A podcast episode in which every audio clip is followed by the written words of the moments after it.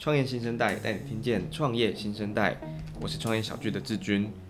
我们在上一集当中听到了俊跟我们分享他自己的背景啦，进场实验室的产品服务 Mac，以及他也跟我们分享了一个成功案例。接下来我们来听听看建强实验室在下一集所要带给我们的内容。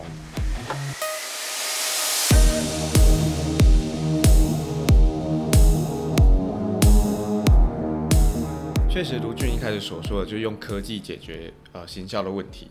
那呃，可不可以进一步跟我们分享一下，就是说呃，MarTech 跟呃过去所说的 AdTech，那这中间的区别跟他们彼此所遇遇到的困境，同时间也也让大家知道呃，进场实验室它在 MarTech 里头的优势。OK，我我觉得这个问题其实非常大。因为 AdTech 跟 MarTech，如果你去仔细的去看它，AdTech 公司可能在全世界可能有一两家、一两千家公司。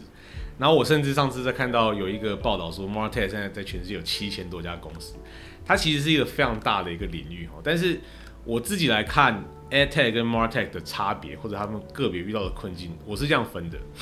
就是 AdTech，如果你以媒体的角度来讲，它可能是传统叫做媒体采买的领域，它可能是一个很非常用。呃，cookie 的角度，或者是一个 unknown user 的角度去认识这个使用者，所以比如说志军来到这个网站，你没有登录过，但是你可能有留下数位足迹，那我可以透过 Pixel 或者是 GA 的方式去认识你之后，再到这些传统的数位广告平台去去采买这些广告，再度追踪到你，这个是属于 AdTech 这个范围。但是 AdTech 跟 MarTech 它会演进到 MarTech，它其实有个非常重要的一些关键哦，就是说 cookie 这件事情开始变得。呃，它的影响力开始变低，不管是因为 GDPR 或者 privacy 呃议题的提升。那第二件事情是，太多人在投广告，所以广告的红利开始明显的下降。简单来讲，就是我刚刚提到的 ROAS，以前在 Facebook 上呃投广告，可能要做到十、二十、三十是有可能的，甚至是一开始做是是正常的数字。现在做一个，现在做到六到八，可能已经非常好了。做到二到三算是诶、已经是已经是可以的地步，所以大家开始在把这些广告投放的预算移转到比较可以有 ROI 效果好的地方。那这件事其实一句话就是做会员计划，就是当你透过投广告把这些人吸引到你可以触及的范围的时候，你要让他留下些什么东西，不管是留下电话、email 或者是 Line 的 user ID。这些东西，呃，在这个范畴里面，它是属于比较 non-user 的这个领范畴里面，我就我就把它定义为 MarTech。但是 AdTech 跟 MarTech 它其实是有点呃，现在有点 blur 呃混在一起，因为现在大部分公司都知道，我广告投放来或者是我找来的人，我必须要让他留下一点呃真实的资料，不容易切分了。对，已经是不容易切分，甚至是开始做很多整并。比如说 AdTech 公司，它开始买了很多 MarTech 公司，或者是 MarTech 公司，它累积了非常多的数据资料。它开始帮客户投广告，那这个领域它其实是一个呃，我我不会说它是一个区别，它是一个进程，它是从纯粹的数位采买做到会员计划，然后甚至再把这个整个领域混在一起去，就是数位行销的一块这样子。所以他们遇到的困境各自有不同了。我快速的讲一下哈，AdTech 就是 Cookie 的问题，MarTech 就是它其实动到的是呃这个客户或者是这个呃 B 端 user 的核心问题，就是数位转型。就是当你的 CRM 的东西，或者是你的公司的数位的这个 mindset 不够的时候，你很难把这些所有的数数据资料集中起来，变成一个非常有效率的应用。所以这个就是我们在跟客户 engage 的时候常常发生的问题。这样子，呃，我举一个最最直接的例子哦，比如说我们在 Line 上面会收集到非常多 Line 的 user 的 data，就他在 Line 上面有看过什么样的东西，有没有点到网站，看过什么产品，加入购物车。这些资料，我们我们在收集起来之后，我们会问我们的客户说：“诶，那你想要把你这个资料放在哪里？”那客户哦，行销端的人跟呃公司 IT 端的人，他们可能这时候有不同的想法。行销端就觉得那放我这就好啊，因为我要还要再度利用嘛。可是放在哪里这件事一定要 IT 部门的协助。那到时候就会发现说，行销端跟 IT 端这边，他们其实有非常多的不同的想法。甚至是不晓得由谁来领导这个 project，来把资料放在哪里，这件事情就会慢慢的凸显出来说，每间公司它数位转型的能力的话不同，这样子。对，所以，呃，我我其实最后想要我想要分享一个东西是，就是我昨天有在看，因为现在网络上有在流传那个 Mary Meeker，就是他分享了一个网络的这个报告。就是他其实有讲到一段话，我觉得讲得非常好。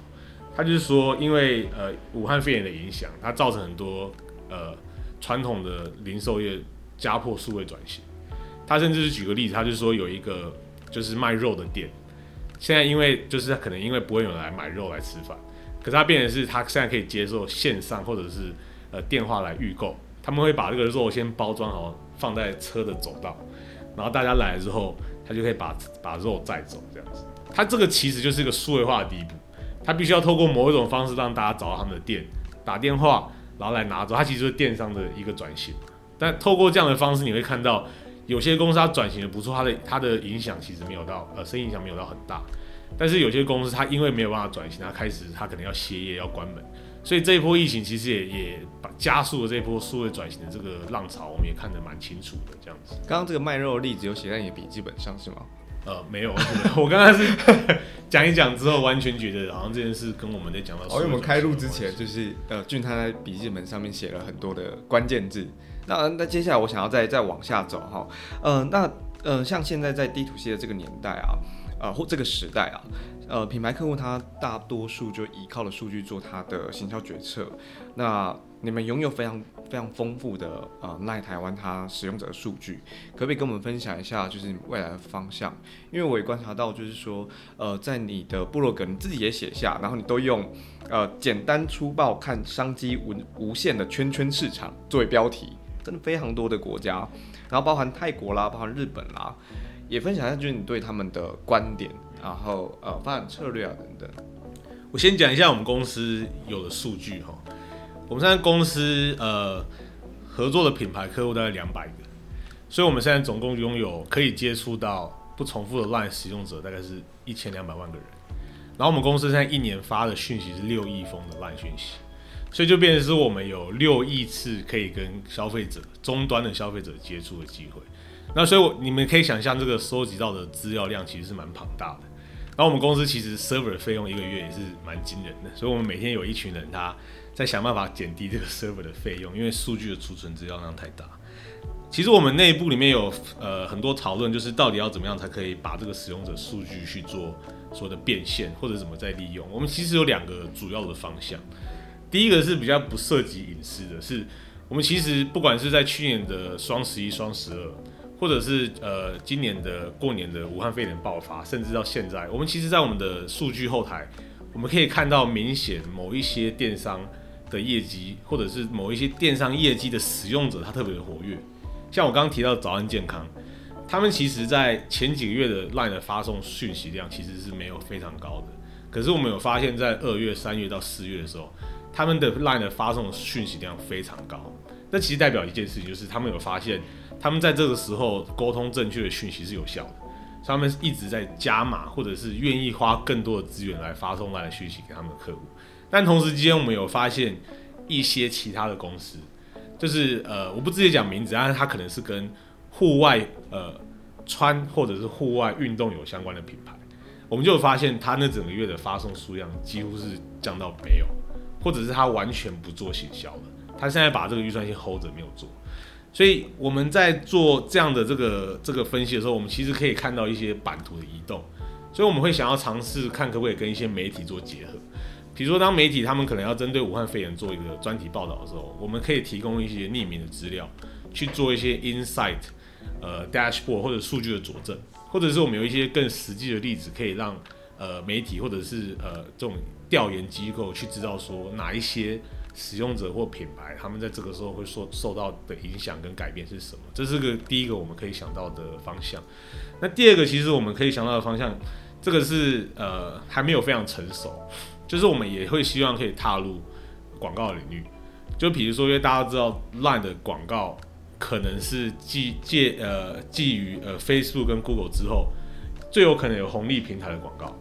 然后另外一个优势是，呃，现在 LINE 的这个 User ID 它其实可以上传到 LINE 的 Lab，就是 LINE 的 Ads Platform 去打广告。所以我们收集了这么多资料，在不违反这个用户的呃 Privacy 跟这个我们跟呃，品牌端签的合约的前提之下，我们是不是可以把这个这个受众打包拿去投更精准的广告？这件事情是我们在思考跟未来可能做数据变现的一个方向。这样。然后最后一个问题你问到就是说其他国家的观点，对，就是这个蛮有趣的哦，因为像我我定这个标题，简单粗暴的看什么什么市场这个标题，我觉得我当初在写的时候，因为呃我去考察每一个市场的时候，像我大概去了泰国，呃呃前年加去年再去了八趟，就是我去了泰国看到底有没有可能这些泰国的公司会使用我们家的产品来做这样的行销服务跟应用。然后结束之后，我们其实是有一些想法的。然后我想要把它整理成一个部落格分享给大家。然后可是我发现写起来可能太长，大家没有兴趣，所以我就用非常简单的方式，就是说，哎，如果你想要快点知道泰国市场是怎么样，你就进来看。而且我的标题都帮你列好，就是结论在这里，你先看，不然你就不要看了这样子。但是我自己做的结论其实是这样哦，就是我们有发现泰国这个市场，它其实是电商相对成熟的市场，相在东南亚地区。这是第一个我们发现最大的特点。第二个事情，我们有发现，第二个跟泰国跟台湾非常像的地方是，泰国都没有自己非常强大的网络本土本土公司，就是他们最最强的呃 social media 也是 Facebook，他们也最常用 Line，他们其实没有本土的网络公司长得非常大，所以这件这件事情其实凸显两个事情哦。第一个事情是，他们对于外来的服务接受度非常高。所以很多外商或者是很多外来企业在泰国做 做做市场行销活动的时候，泰国的那个使用者对于外来的这个这个市场接受度是很高的。所以，我们直接来看泰国这件事情。呃，如果一个外国市场要进攻泰国，应该是会是相对容易。但是你要竞争的对象其实不是泰国本土公司，也是外国公司进来泰国想要来分食一杯羹的这个市场。我们是要来看这样的这个泰国市场。那另外一边，日本市场它的感觉其实又更不一样。日本市场是一个对外来外来文化比较相对排斥的地区，所以你如果不是日本人，或者是你没有透过日本代销去打日本市场，其实是非常困难。但是日本也有另外一个非常强大的优势，就是它的所谓的人均消费或 ARPU，或者是每一个客户的终身价值，它非常非常的高。这也是一个资本市场为什么喜欢去日本去进攻的原因。所以对我们来说，呃，因为 LINE 跟泰国跟台湾都是呃日本都是 LINE 很强的地方，所以对我们来说，如果我们在思考是我们是不是可以水平发展，就是我们这个 Mac 这套产品是不是可以快速的复制到泰国跟日本去做相对应的服务，呃，所以我们就开始来很认真的思考这两个市场的可能性。我们自己简单的判断是说，我们觉得在泰国需要做落地是相对容易的。甚至是我们现在有一些泰国的厂商，早期是跟我们在做合作，那我们缺的可能只是泰国的客服，或者是泰国的一些当地的一些 support 人员，其实可以在泰国做发展。所以对我们自己公司来说，我们如果要来发展的话，可能是泰国先，后来日本可能是要蹲点打比较久的这个市场战略，是我们现在先定的一个方向来做。这也是我们现在呃建强实验室以市场拓展面来说，我们会可能会比较做的一个方向这样。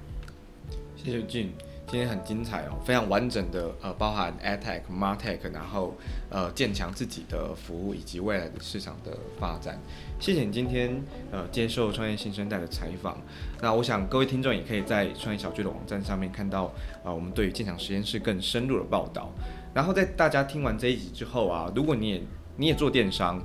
呃，我很推荐大家可以听第十五集的士语，他是跨境电商的整个专家。或者你进一步想要知道线下消费者的数据，你可以听第十一集的发票存折。谢谢大家收听今天的节目，我们会在每周三定期更新，邀请你按下关注或订阅的按钮，才可以在第一时间收到我们节目更新的讯息。创业新生代持续带你听见创业新生代。